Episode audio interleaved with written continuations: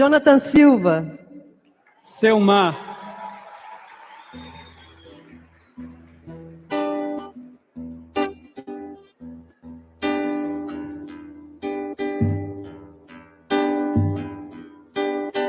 Se o mundo ficar pesado, eu vou pedir emprestado a palavra poesia.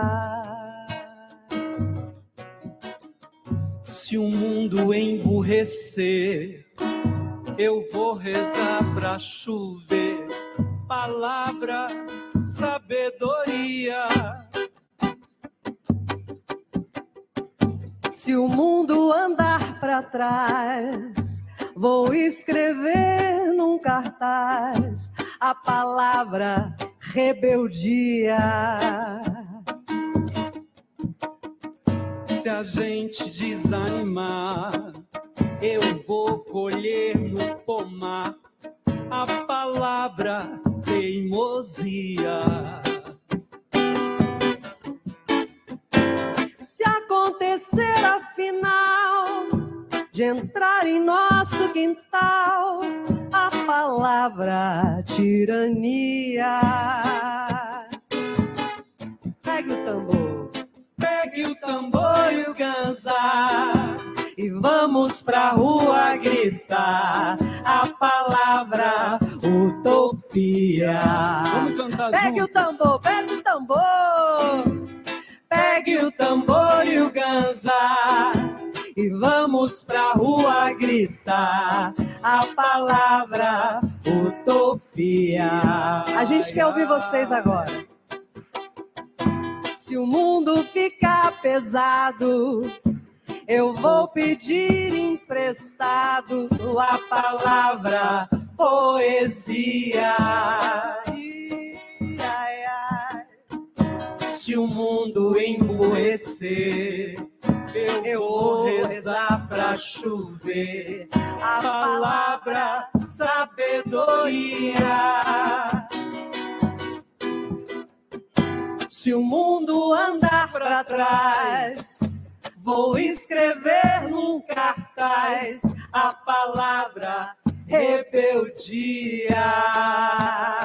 Se a gente desanimar, Se a gente desanimar, eu vou colher no pomar a palavra teimosia. Se acontecer afinal, se acontecer afinal de entrar em nosso quintal a palavra tirania. Pegue o tambor, pegue o tambor e o ganzá. E vamos pra rua gritar a palavra utopia. Pegue o tambor. Pegue o tambor e o ganzá e vamos pra rua gritar a palavra. Mais uma vez eu quero ouvir vocês. Pegue o tambor e o ganzá e vamos pra rua gritar a palavra utopia. Ah! Vamos lá! Começando mais uma live do Conde aqui ao vivo pela TV 247, na TV 247, TVT de São Paulo. Também jornalistas livres. Muito, boa- muito, muito, muito boa noite para vocês. Eu quis começar com a Selmar, que coisa linda, Selmar. A Selmar, o samba da utopia que é a composição do Jonathan Silva que estava ali com ela. Pegue o tambor e o ganzá e vamos pra rua gritar a palavra utopia. Ó, o clima na USP foi super bonito para variar, né? Para variar, tava lá Marilena Chauí, você viu lindona ali atrás do Lula, do Lula ali, todo bonitão. O Haddad do Lula, Haddad engordou, engordou um pouquinho, tá? Ele ficou tão magro, né? Ele tava sendo vegano e tal. Tava comendo comida ve- vegana da filha dele, que, que é vegana. Mas agora com campanha, meu filho, agora desorganizou tudo, né, Fernandinho? Fernandinho Haddad. E o Haddad lá na USP, que é a casa dele, né? Olha, foi, foi bacana. Tem muita coisa para a gente falar. Hoje tem muita coisa mesmo, tá? É, tem pesquisa, tem apoio, aliança, tem é, é, estratégias de campanha. E, e, a gente vai comentar tudo isso, vai fazer a resenha aqui com muita alegria. Eu quero agradecer a presença de vocês. Deixa eu já ler o superchat aqui. Vinícius Tavares, vou deixar para encher o tanque na sexta, depois da pesquisa da Tafolha, porque cada pesquisa, né? É, olha, eu lembrei daquela música hoje do Léo Jaime, né? Quem é da época vai lembrar, né? Uou, uou, uou, uou nada mudou. Uou, uou, uou. Né? Nada mudou, né? Nada mudou. Tá lá a mesma coisa. E, e assim, eu tô no modo prudência ainda, mas vamos falar um pouco sobre isso também, porque sabe o que acontece? Hoje, esses últimos, as últimas, sei lá, cinco dias, eu nunca, eu nunca li tanta besteira e ouvi tanta bobagem assim numa sequência tão forte. As pessoas estão um pouco ainda. Tá, é, a ansiedade é tanta né, que viram, viram, vira uma vertigem, uma vertigem, vira uma competição de tese. é uma loucura, porque assim, as pessoas não estão mais preocupadas especificamente em é, é, codificar leitura de mundo, de, de da realidade, dos, de números, né? Estão interessadas em fazer prevalecer a sua própria tese particular.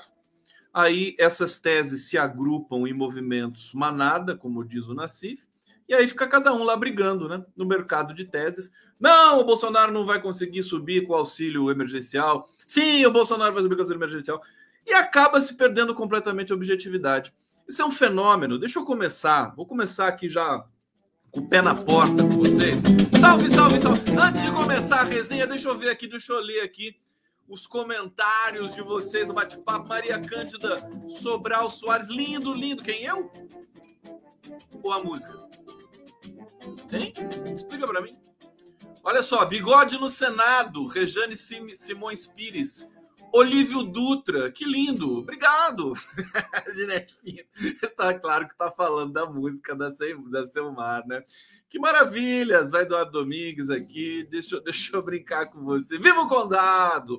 Viva o Condado aí da Bittencourt. Gente, hoje, olha, olha que lindo. A, a, a Vilma Reis, que é uma rainha, né? Vilma Reis, ela estava na cidade de Cachoeira, na Bahia, celebrando o dia de Nossa Senhora da Boa Morte. É, que coisa linda aquilo, que cidade linda, Cachoeira. E é uma festividade que se arrasa, vai até o dia 17, ou seja, até depois de amanhã, e, e, e começa no dia 13, sim, com gente do mundo todo lá, tão bonito isso, a, a, a cultura. Olha, o, o, o, centro nervoso do Brasil para esse próximo ciclo democrático que a gente vai viver, eu falei isso para ver uma vez, é a Bahia. Né?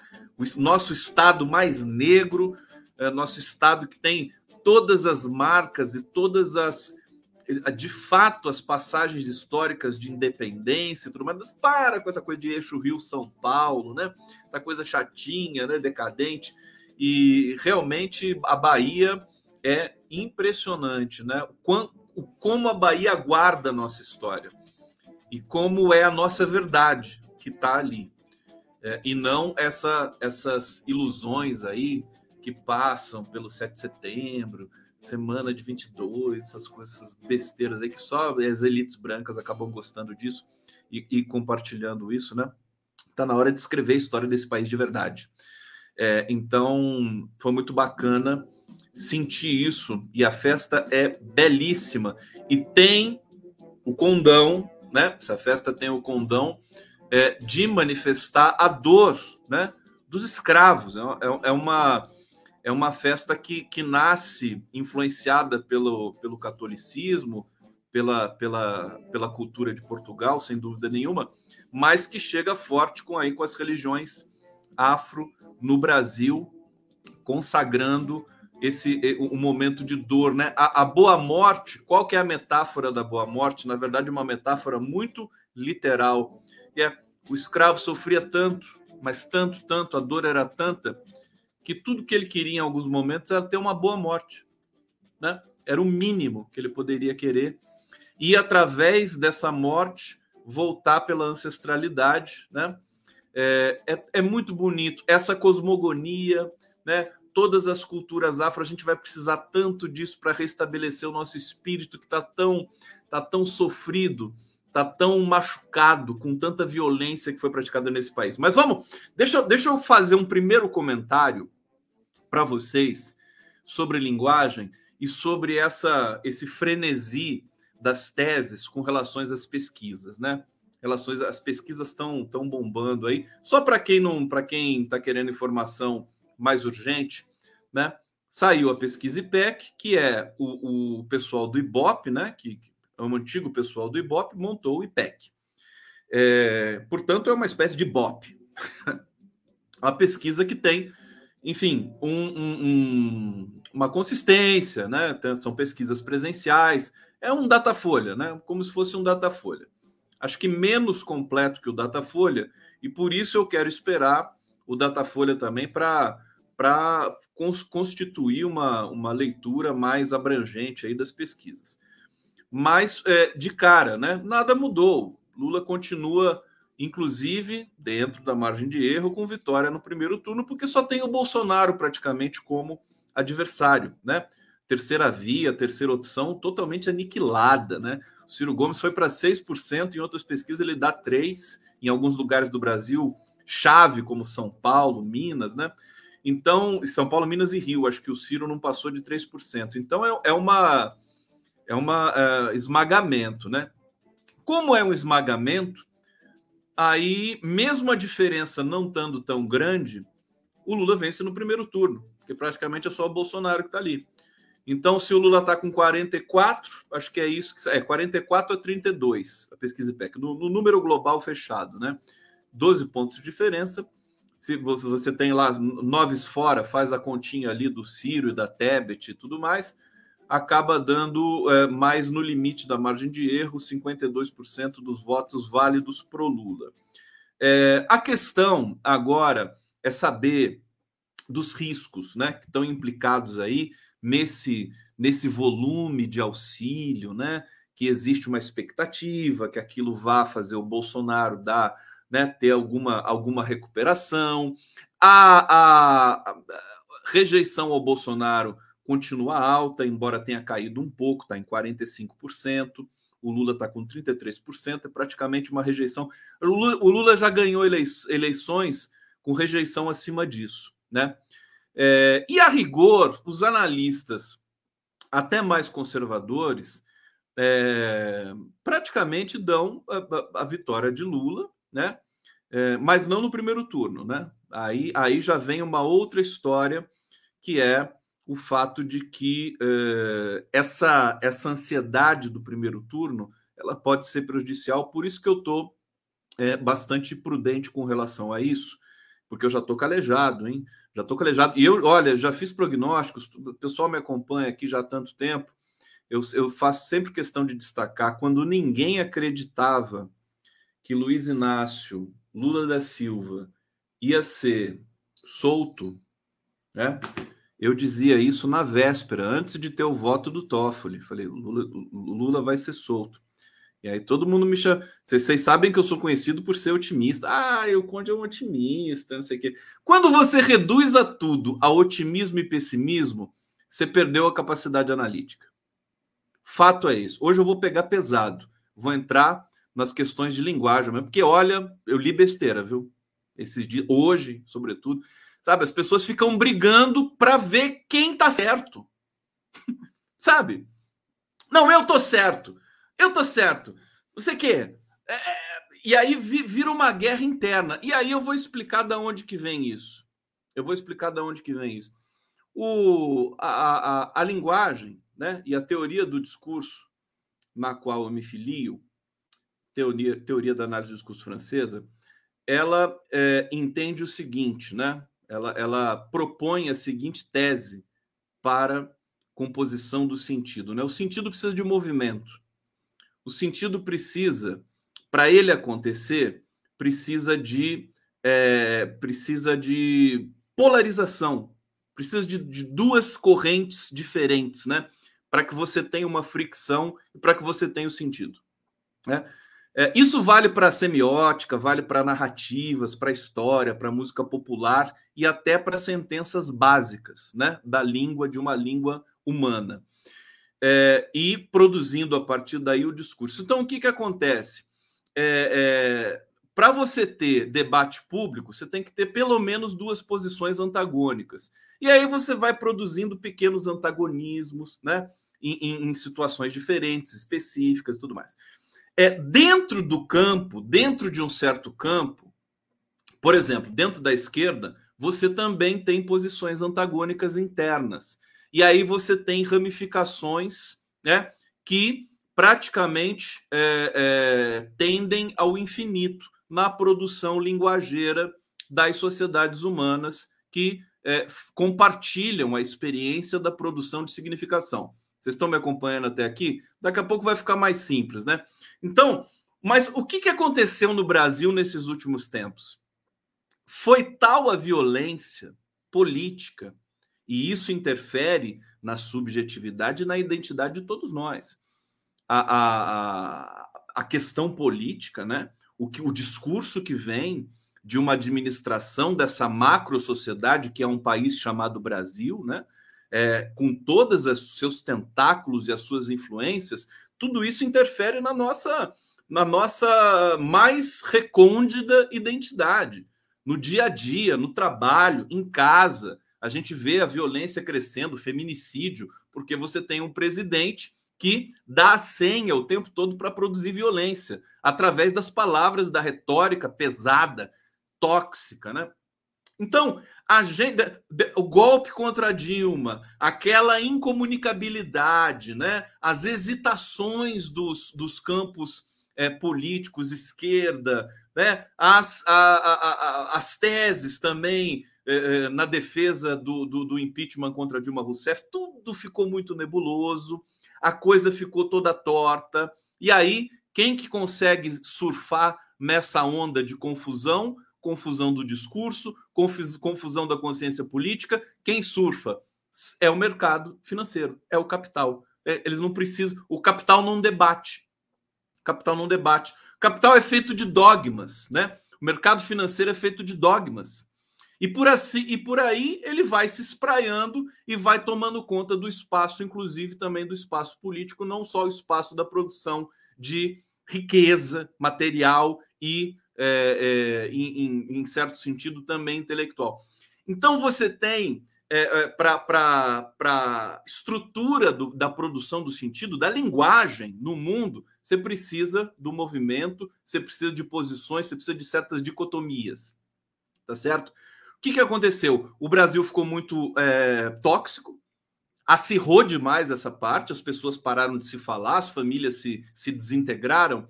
E aí, você começa a ter é, essa desintegração em todos os lugares, né? Em todos os lugares, a ponto de você ter no campo do comentário, da análise política, também essa briga, que é uma briga inútil por, é, é, por, por você se dar a capacidade de prever o futuro. Não se trata disso. É, nem a ciência tem essa primazia e nem o comentário público, tampouco. Ninguém é evidente, né? Não existe essa competição para ver o que vai acontecer. Agora, você não pode deixar ignorar números. Você não pode ignorar a pesquisa. Quem faz isso são os negacionistas, os bolsonaristas. É uma questão de fundo quase que moral para a gente. Então, se, se, se eu não. Olha, hoje aconteceu uma coisa muito curiosa. Saiu a pesquisa da, do BTG, né, BSB, é, que é uma pesquisa por telefone que a esquerda, em geral, abomina, porque ela representa o mercado financeiro. Aí, essa pesquisa saiu hoje e deu é, o Lula subindo quatro pontos. Aí a esquerda gostou da pesquisa. Quer dizer, eu acho isso Isso, isso é muito pobre, né? Você gosta da pesquisa que, que é boa para você e você é, contesta aquela que é ruim para você. É coisa de negacionista, de bolsonarista. A gente precisa ter é, é, consistência, né? Precisa ter um critério mínimo. E aí você vem, você vem nessa produção de conteúdo vertiginosa das mídias também independentes. Nesse momento, a mídia tradicional ela é tão conservadora, ela está tão é, cansada, né? Que ela nem comenta nada, né? A pesquisa tal, ela considera o número, ela considera a Quest, considera a BTG e fala, nem, nem aprofunda muito. Mas a mídia independente está alucinada. Tá todo mundo brigando com mundo. Não, isso é pessimismo militante. Aí vem a pessoa falando, não, não, não é oba-oba nem derrotismo. Quer dizer, tem nada que ver com isso. Você apresentar uma visão prudente de um, de um conjunto de números, tá certo? E justamente sair sair do, do, de um processo de é, massificação, que é sempre um movimento manada, é uma coisa meio burra. Assim. Eu fico louco quando eu vejo todo mundo assim. Eu vejo, hoje, por exemplo, né? Saiu a IPEC, né? Aí as manchetes são todas iguais. São todas iguais, em todos os campos. Alô, alô! É, é, produtores, diretores, publishers, né? Lula ganha no primeiro turno. Lula ganha no primeiro turno. Sabe? Não é assim que a gente vai produzir um debate de qualidade e eu já estou pensando no depois, né? Porque a gente vai ter de desintoxicar. Tem gente que chega agora na live e fala: o que, que aconteceu? O que, que houve? Fica preocupado. Gente, relaxa, relaxa, tá tudo bem, não aconteceu nada. Inflamado. Isso aqui é que eu, eu sou apaixonado, querido, pela linguagem e tal. Vou, a pessoa chega: o que, que aconteceu? Gente, calma, um brinde para você. Calma, tá tudo bem. Não aconteceu nada. Tudo em casa. Ó segura aí, segura aí. Deixa eu terminar esse primeiro momento. E aí a gente vai para as pesquisas nos estados e tudo mais, né? São Paulo, Rio, Minas, tudo mais. Eu nem sei mais onde eu estava. Mas eu estou pensando no depois. Estou pensando no depois. Por quê? Porque nós estamos intoxicados. Nós estamos, né? Há muito tempo tá difícil. Você não tem debate, você não tem futuro. Brasil uma merda, economia uma merda, tudo uma bosta, né? Então, quando você eh, voltar ao governo, quando a soberania, a democracia voltar a dar as cartas e produzir as políticas, nós vamos ter de sair desse circuito do eu passo por cima de você e te mato, mesmo dentro da esquerda, porque senão não vai dar para a gente lograr êxito com o próximo ciclo democrático. Né? A gente vai ter de reaprender não só a ser feliz, mas vai ter de reaprender a compartilhar valores, técnicas, leituras de mundo, né? A gente sabe que dentro da esquerda a, a competição é muito forte, tudo é muito acirrado, né? Tem muito ciúme, tem muita coisa, mas a gente precisa ter juízo e precisa. Por isso que eu comecei com a música, né? De volta à utopia, né? Foi executada hoje na USP, mas assim, é, eu, eu, eu, lembro sempre conversando com um dos maiores, é, enfim, intelectuais brasileiros, que é o, o Zé Geraldo de Souza Júnior, ex-reitor da UNB. Ele é um cara que defende a utopia, é, é o melhor. É, é, é a melhor palavra sobre a utopia nesse país. Preciso chamar o Zé Geraldo para vir aqui falar isso com vocês, né? Falar da utopia. Porque é, é, o que, que é utopia, né? é aquele mundo idílico onde todo mundo se entende, é tudo bonito. Não, não, não é isso exatamente. A utopia é um movimento discursivo que você faz é, de querer, na verdade, um mundo melhor. Você querer um, mais justiça social, você querer mais, é, é, mais é, sabe, é, fruição do sujeito, que o sujeito possa se espraiar, produzir coisas novas, criar, que você não tenha essa violência, que as crianças não morram assassinadas, né? Que os, o povo preto não morra assassinado, e a gente vê sempre, o tempo todo, as notícias que vêm da periferia. É, uma notícia de hoje que um sujeito foi, ele foi parado é, por policiais, saíram da viatura pegaram ele, jogaram dentro da viatura, negro para variar, né? é, e depois comunicaram à família que o sujeito tinha morrido oito horas depois e deram um relato de que foi uma troca de tiros, que o cara caiu da moto, tudo, mas tudo mentira. Aí esses policiais já estão com prisão cautelar decretada, já estão, já, já, já foram presos, né? Mas veja, é essa crise de linguagem, de significação que se espraia também na leitura dessas coisas banais que são propriamente pesquisas. Vamos, vamos lá! Vai ver o aqui! É isso! Vou! Vou tudo! Ninguém vai me impedir aqui. É, desculpa gritar, mas é assim mesmo. Deixa eu ver o que vocês estão falando aqui. Sobe o like, por favor, me dá like. Laica essa live, please. Chegou o selvagem. Quem é o selvagem? Quem é o selvagem?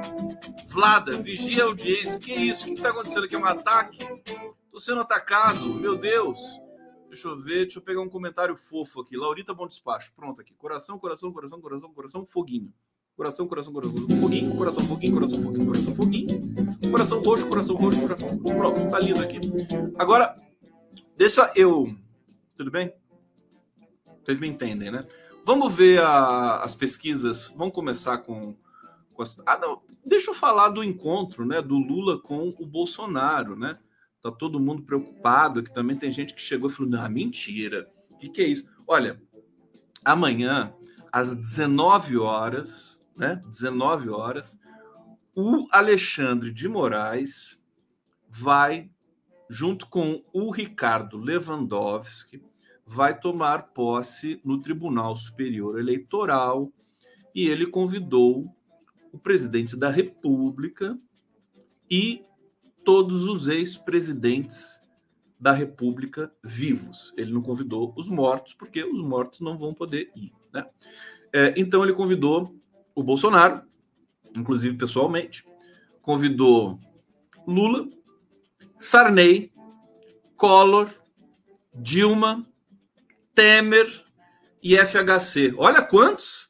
Dá quase um time de futebol, né? Os ex-presidentes brasileiros.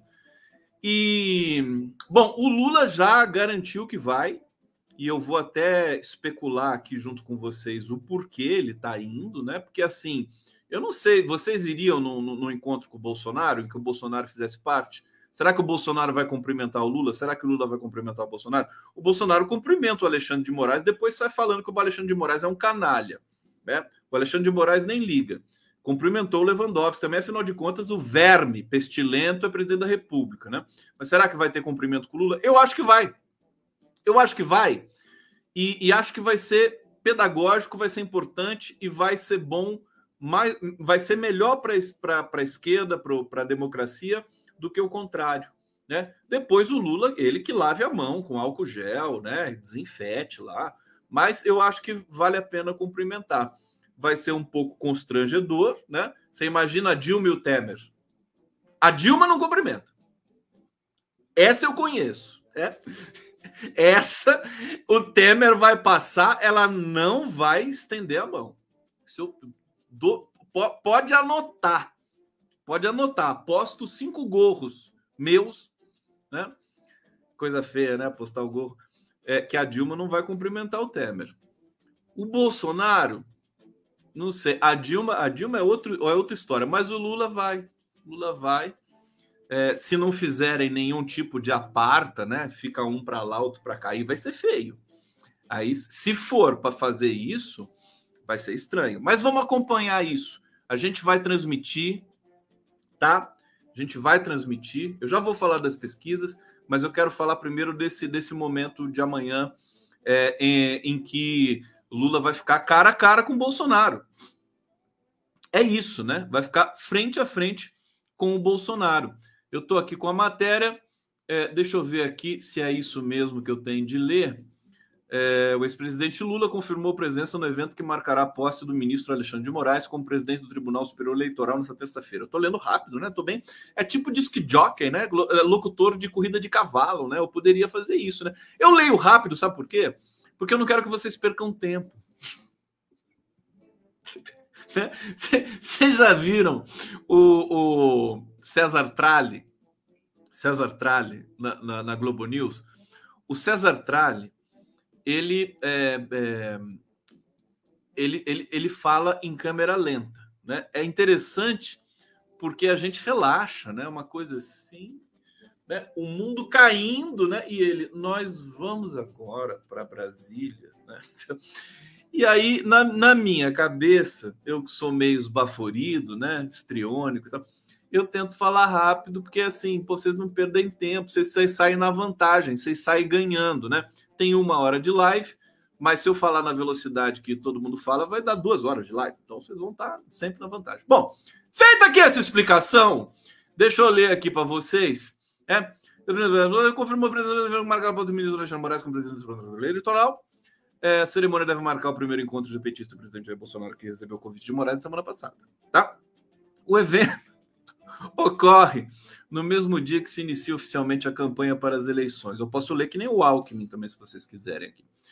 É, separando sílabas, né? Bolsonaro cumprirá compromissos em Juiz de Fora. Ah, isso aqui não interessa.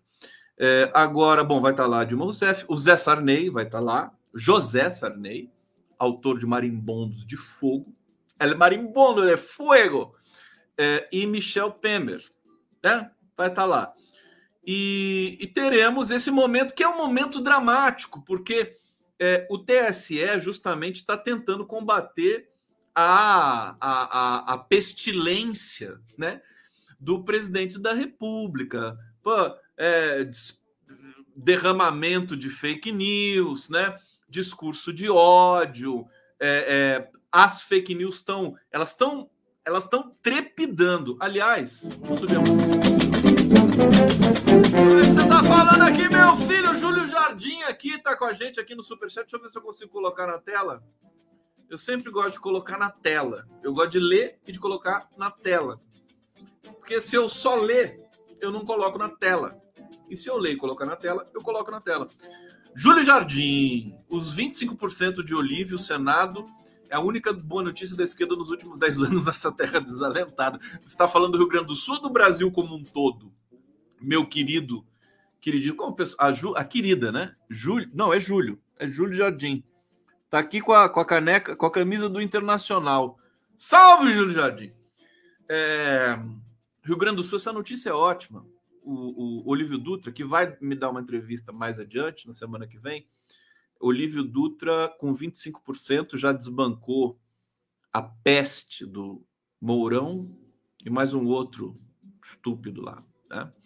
E uh, tem números aqui também da corrida do Rio Grande do Sul, tá, gente? Colorado, Colorado, é isso mesmo. E, enfim, eu, eu agora, só para finalizar, eu acho que esse encontro de amanhã, é, a posse do, do Alexandre de Moraes, ela vai ter um significado especial. Acho que é, se os ânimos amainarem um pouquinho, né? A imagem do Lula ao lado do Bolsonaro, numa suposta, é, é, numa, numa suposta república civilizada, em que os presidentes, o atual, o pleiteante, se cumprimentam, se entreolham. Isso é positivo, poderia ser um sinal positivo para a população, para o eleitor, não se matar mais, né? Se isso acontecesse, não aconteceria o assassinato em Foz do Iguaçu. Aliás, para quem não sabe, o Guaranho Baranhos, né? Ele, ele, ele teve alta do, do hospital, que ele estava internado, e, e aí foi para casa com tornozeleira, porque não tinha não tinha prisão com, com estrutura para recebê-lo, porque ele precisa de cuidados especiais, né? É, ele não está comendo sozinho, ele não está, enfim, ele, ele, tem, tem, tem de ter toda uma assistência, quase uma, está quase numa situação de UTI, né? O, o, o, Guaranhos ainda, segundo, segundo os relatórios, os relatos que foram passados pela imprensa. Mas ele está num presídio, acho que em Pinhais, né? E, e, foi, foi pedido a soltura dele de novo, né? Com tornozeleira, não, a justiça não aceitou. É, que, enfim, poderia acontecer até uma fuga e tudo mais. Mas eu, eu só estou lembrando isso porque eu lembrei que uma situação, uma foto institucional, né, com Bolsonaro ali, mesmo com todas as, as atrocidades que ele cometeu, ela poderia poupar algumas vidas, né? poderia poupar algumas vidas. Poderia enlouquecer também os seguidores fanáticos do Bolsonaro, que iam ver o Bolsonaro cumprimentando o Lula falar: Ah, virou comunista! Bolsonaro virou comunista. Eu acho que o Lula devia ser sem vergonha, dar um abraço no Bolsonaro, né? Ô Lula! Dá um abraço nele, né? Que assim, que daí ele perde mesmo, daí ele tá, tá, tá, tá totalmente totalmente ferrado, né? O pessoal, os seguidores fanáticos falam: ah, o cara abraçou o Lula, não sei o quê, vai, o pessoal vai ficar tudo, tudo enjoado ali, e aí é, a gente sai ganhando também nisso. Vamos, vamos, vamos, vamos para a vinheta! Ô, vinheta, cadê você, meu? Vem cá, vinhetinha. Vinhetinha, meu amor.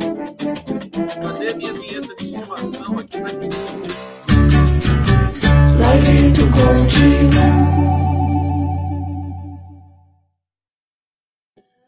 Boa, boa, boa, boa. Vocês estão bem? Tá tudo bem aí? Olha, obrigado, viu, pela audiência aqui. Tamo, tamo, olha só como é que tá o Facebook do, do Brasil 247, o meu Facebook, o YouTube do Brasil 247, que foi vítima de censura, né? O YouTube, coisa feia, horrorosa. TVT de São Paulo, canal do Conde, TV GGN do meu querido Nassif, Jornalistas Livres. Vamos passar um pouquinho pelas pesquisas Primeiro, primeiro a presidencial, né? Olha, o, o IPEC, pelo menos, não vai ter Zé Dirceu. Quem tá falando que vai ter? Eu vou entrevistar o Zé Dirceu amanhã. Deixa eu convidar aqui já vocês, ó. Eu chamei o Dirceu, é, é o, o Zé Dirceu, o meu botão do pânico, né? Ô Dirceu, você tá aí? Dirceu, o botão do pânico. Porque eu falei, meu, eu preciso, né? Alguém das antigas, né? Do PT para explicar um pouco, né, a quantas anda, né, as atitudes, a campanha. Então eu chamei o Zé Dirceu, ele vai vir, olha, está bonitão aqui, todo moreno, bonito. O que esperar da campanha eleitoral? Amanhã, 5 e meia, não percam. É, deixa eu voltar aqui. Eu ia falar da pesquisa é, presidencial. Então, aqui. Lula tem 44%, Bolsonaro 32% primeiro turno. Ciro Gomes 6%, Simone Tebet 2%. É... O nome é, do o Roberto Jefferson está tentando se candidatar, inclusive. Pode. Tem gente do Japão aqui me, me assistindo? Cadê? É verdade? É verdade esse bilhete? Cadê o bilhete? Cadê? Cadê? Viva Dirceu, Márcia Fátima está aqui. Viva seu é cabra bom. De seu é, o, é o must. Olha aqui o Rob Sec. Rob Sec. Conde, sou seu seguidor daqui de Koga. Japão, que legal, que ele tá, tá, tá de dia aí, tá na hora do almoço, né? Então, é, bom apetite, viu? Tá? Aquele peixinho gostoso tal. Satisfação te receber aqui, brigadíssimo de estar presente. Pessoal no mundo todo vendo a live do Conde. É, agora deixa eu, deixa eu trazer então, meu querido, meu querido Rob Sec. Rob Sec, será que foi, foi meu amigo? Eu tive um amigo japonês que chamava Rob, era, era Nisei, né? Não era japonês, é, mas acho que não. É, deixa eu ver aqui. Olha, Roberto Jefferson, isso me cheira, me cheira golpe, me cheira podre. O que, que vai acontecer com o Roberto Jefferson? se ele conseguir ser candidato à presidência. Ele certa, é, possivelmente não vai ter a candidatura deferida, porque ele é um, ele está condenado, ele está com tornozeleira e acho que não tem condições legais de ser candidato à presidência da República, mas ele apresentou o nome dele, segundo me consta aqui. É, a pesquisa ouviu duas, mil pessoas entre os dias 12 e 14 de agosto, portanto, ela já está velha, né? A gente já está entrando de 16. Aliás, nós vamos entrar na campanha oficial aqui na Live do Conde. Né? Vamos entrar aqui. A partir de zero hora do dia 16 de agosto está aberta a temporada de campanha eleitoral à presidência, aos governos do Estado e aos legislativos deste país. Olha, um, um dado: é, o, IPEC não soltou dados sobre quem recebe auxílio emergencial, quem não recebe, como a Quest fez, ela não deu esse, esse, essa estratificação. Não sei se vai sair amanhã, tá? Ela trouxe, deve sair porque, enfim, não sei se, não, acho que eles não iam desperdiçar a chance de tentar entender essas questões, né? O voto feminino. Aqui tem algumas estratificações. Olha, é, Lula vai melhor entre os jovens, os mais pobres, os que vivem na região Nordeste. É isso que interessa para a gente aqui em termos científicos, para a gente entender o que está acontecendo no país. As intenções de voto no petista são mais expressivas entre eleitores que avaliam como ruim ou péssima gestão. Gestão? A catástrofe Bolsonaro, né? Ali o Lula tem 73 pontos. 73%. Aqueles que têm renda familiar mensal até um salário mínimo, o Lula tem 60%. Os que vivem na região Nordeste, o Lula tem 57%. Os que têm ensino fundamental, Lula tem 53%. Jovens de 16 a 24 anos, os que têm 52, é, Lula tem 52%. Eleitores em domicílios que alguém recebe benefício do governo federal, o Lula tem 52%. O Lula já tem, de fato, vantagem histórica nesse nesse nicho que eventualmente recebe auxílio social é, de governos, né? Pela, pelo perfil do eleitor do Lula, historicamente falando. Agora, a Quest tinha dado que esse, esse, é, esses percentuais estavam em movimento. E o Lula também vence entre católicos, tem 51%. O Bolsonaro, ele vai melhor entre homens, essa raça desgraçada, né, e evangélicos né? Eleitores que avaliam positivamente a, a catástrofe Bolsonaro, ali o Bolsonaro tem 81%, os evangélicos. Pelo amor de Deus. O IPEC. Não dá, né? Os evangélicos, o Bolsonaro tem 47%. É, renda familiar mensal superior a 5 salários mínimos, 46%. E de 2 a 5 salários mínimos, 41%. É aquela tese que eu digo: rico é tudo burro, né? É, homens, 37 entre as mulheres é citado por 27%. É, deixa eu só uh, refinar uma questão para vocês aqui, se é que é possível refinar alguma coisa nesses dados, mas a pesquisa BTG ela, ela trouxe justamente o crescimento do Lula porque ela faz por telefone e tá demarcado que o Lula está tá se recuperando fortemente entre os mais ricos. Isso aí estava lá na Quest. Né? Então, a pesquisa BTG está tá dentro do, daquilo que está acontecendo. Não tem nenhuma, nenhuma discrepância. Né? É, por isso que deu ali o Lula com, uma, subindo quatro pontos. Tem gente celebrando a BTG. Aí é, aí é demais, é uma ingenuidade né, que, que dá, dá até pena. Né? Ah, o auxílio emergencial não teve resultado nenhum para o Bolsonaro e o Lula, na verdade, cresceu. O cara fala isso com a pesquisa BTG na mão.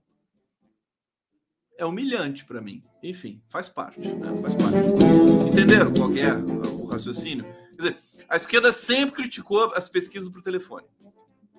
Agora que o Lula subiu, elas, os analistas de esquerda usam essa, essa pesquisa para dizer que o, o, o Lula está crescendo entre os que recebem auxílio emergencial é uma loucura. Eu vi manchete escrito isso por aí.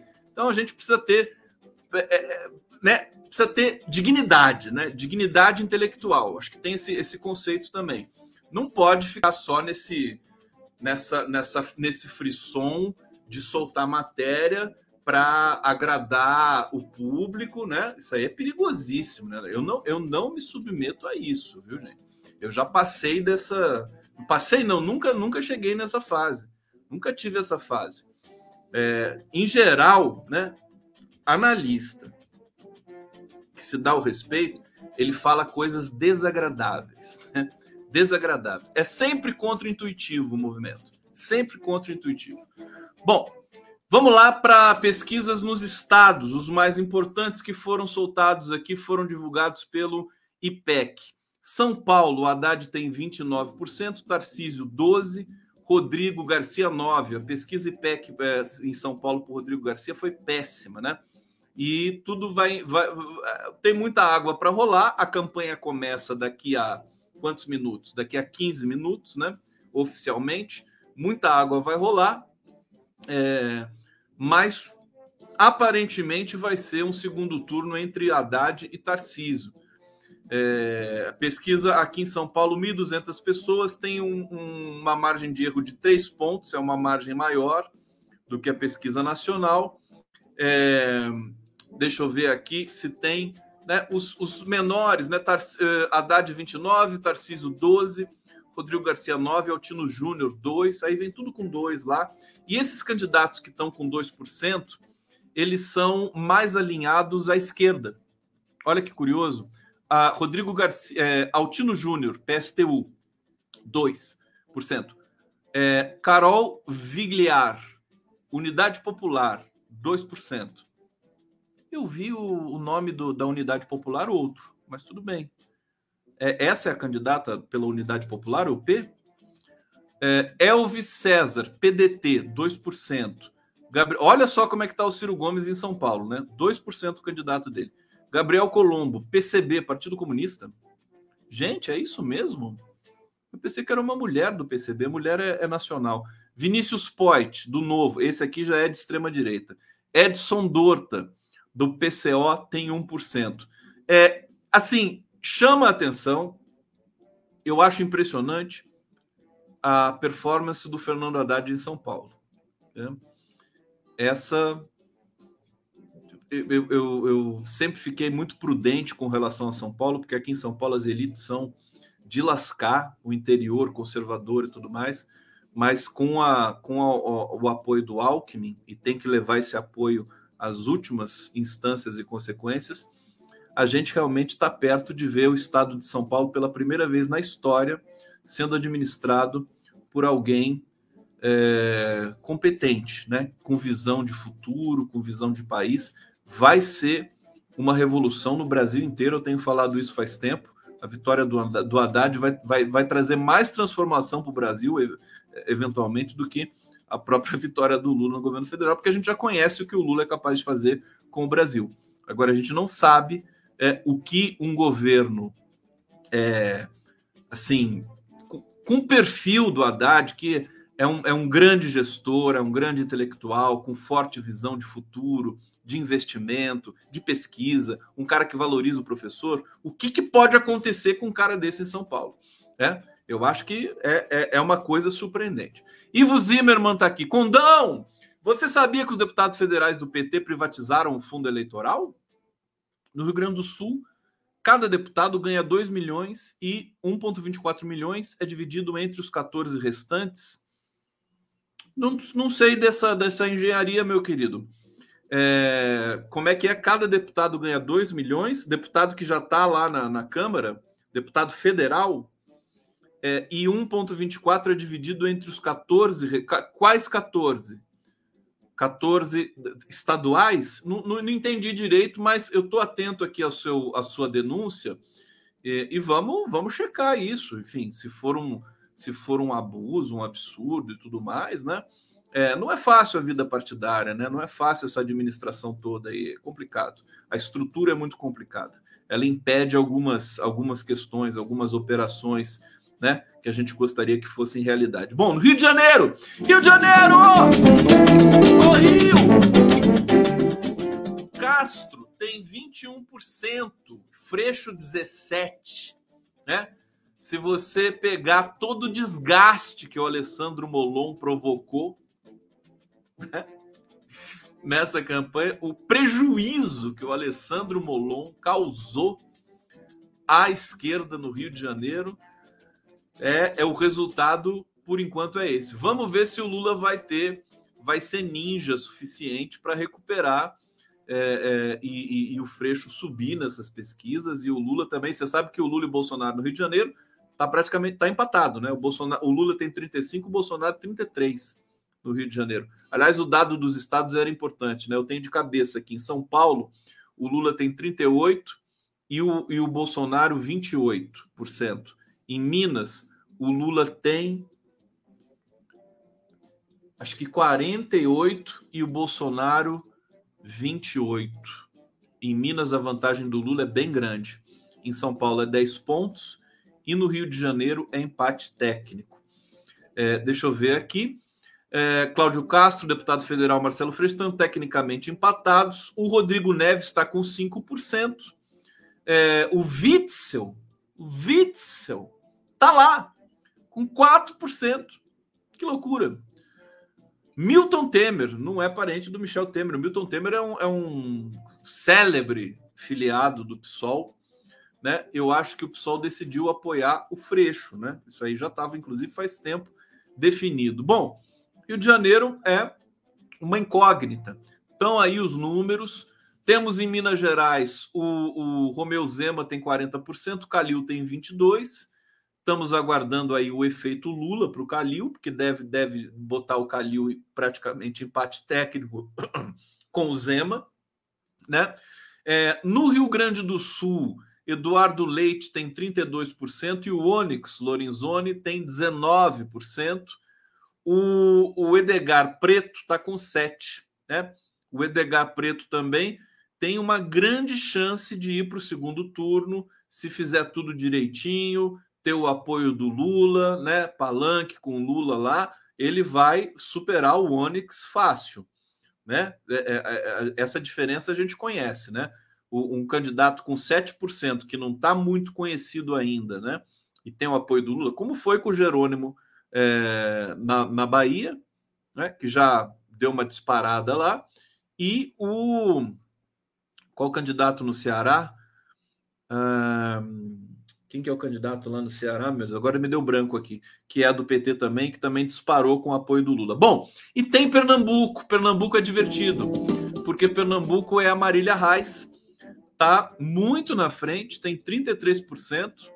Raquel tem 11, Anderson 10, Miguel 9, Danilo, que é o candidato do PSB, tem 6%.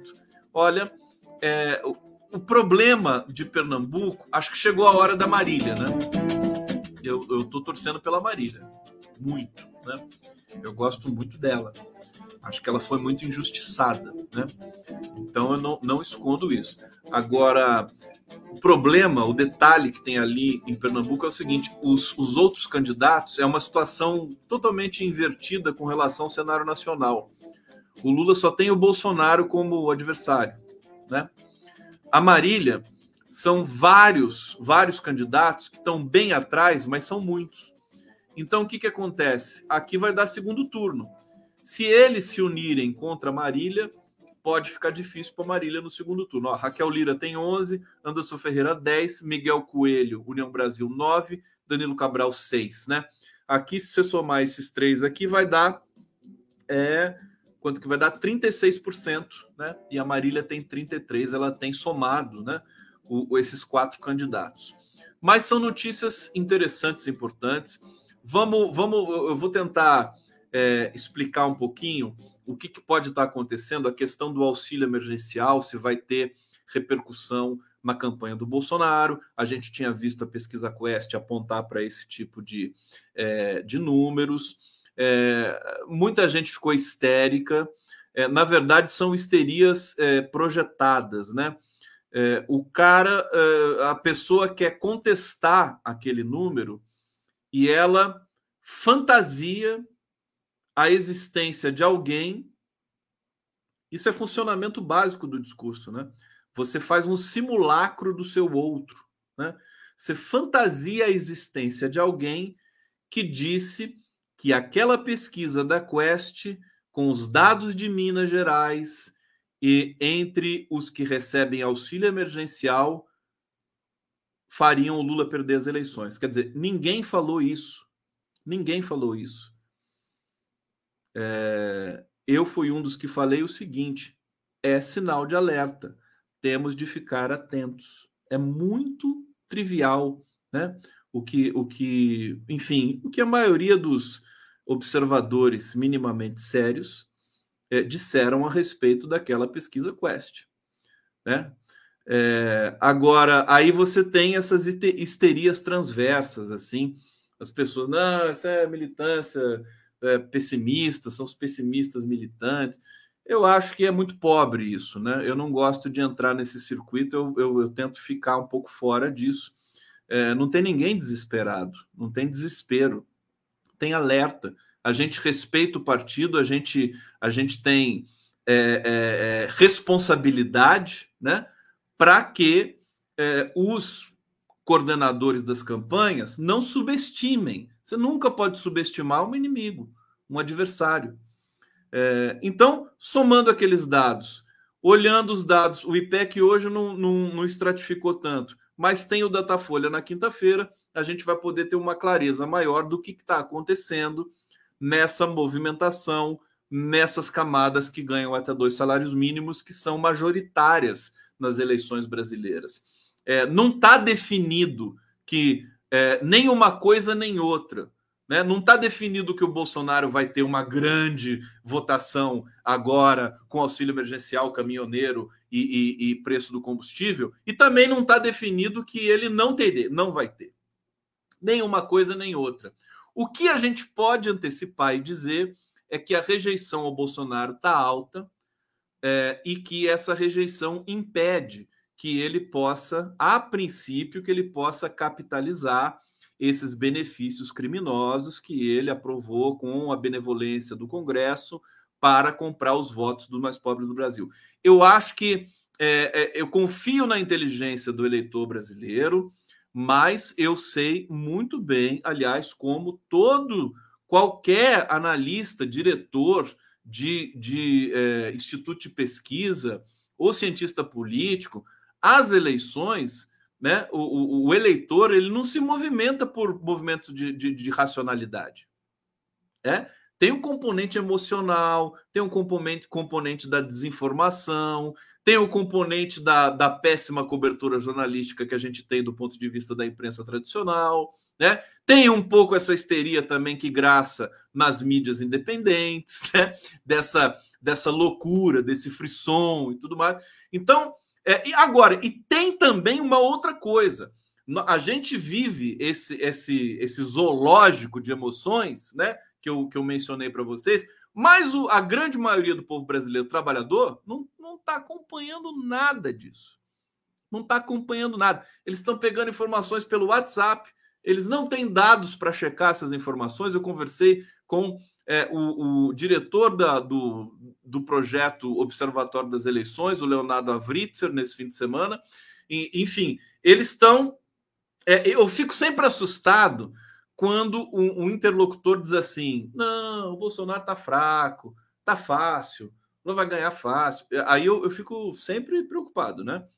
Realmente eu não, eu não gosto. Amanhã vamos ver o Zé Dirceu, como é que ele vai. Eu acho que o Zé Dirceu pode dar para a gente um, um tônus, né? Um, um tom que a gente possa ter, que é necessário, que é responsável numa campanha, tanto para a militância quanto para a coordenação da campanha. São muitos coordenadores que tem ali em torno do Lula. Né? A rigor aqui, vocês sabem, eu passei é, o último ano elogiando a campanha do Lula, sempre pela capacidade de fazer interlocução, de construir é, alianças fortes, consensos e tudo mais mas você tem momentos em que você tem de dar alguma mexida, você tem que estar atento a alguma coisa. O Janone está aí para comprovar isso. Ele chegou e deu uma chacoalhada na campanha. Né? Campanha não estava olhando para as redes sociais. O Janone chegou lá com aquele jeitinho mineiro dele, né? Ele, ele conquistou o Lula conquistou pelo afeto, tem certeza, conheço o Lula, né? O, o, o, Janones deve ter chegado com aquele sotaque dele lá e tal, aquele jeito despachado, e o Lula deve estar sentindo falta disso, porque fica todo mundo ali, aquela coisa, aquela tensão de campanha, não sei o que, não dá para conversar nem com ninguém direito, né? Não conversa com ninguém. Aí você tem, tem advogado, tem economista, não sei o que, tem o sindicalista também, mas você fica tudo aquela coisa meio superficial. O Janone chegou, conquistou ali o coração do Lula, a gente percebeu isso, e trouxe, né? Um patamar novo para a campanha. Agora, temos de é, observar com toda responsabilidade e cuidado é, as movimentações nos circuitos eleitorais dos mais pobres, que vão definir as eleições. Né? Eu acho que é, não é, a gente não tem motivo nem para se desesperar, até porque eu confio muito no, na capacidade do Lula de, de né, é, captar esses movimentos, se antecipar e se reposicionar, é, mas tampouco a gente pode sair celebrando, comemorando, porque o jogo é difícil e nós vamos ter um day after também, vamos ter um momento depois. E um momento depois a gente precisa realinhar a nossa capacidade de interlocução, que foi seriamente abalada por esses aí sete, oito, nove anos de é fragmentação e esmagamento do sentido e da significação. Oh! Senhoras e senhores, terminando a nossa live do Conde, obrigado pela presença. Mais uma vez, convidando vocês para assistir o Zé Dirceu amanhã às 5 e meia da tarde. É, estamos juntos. Amanhã teremos o Giro das Onze também a partir das 11 horas da manhã. Programação intensa em todas as redes, em todos os parceiros, jornalistas livres, TVT, GGN. Tamo junto. Vamos com tudo. Deixa um beijo para vocês e até amanhã.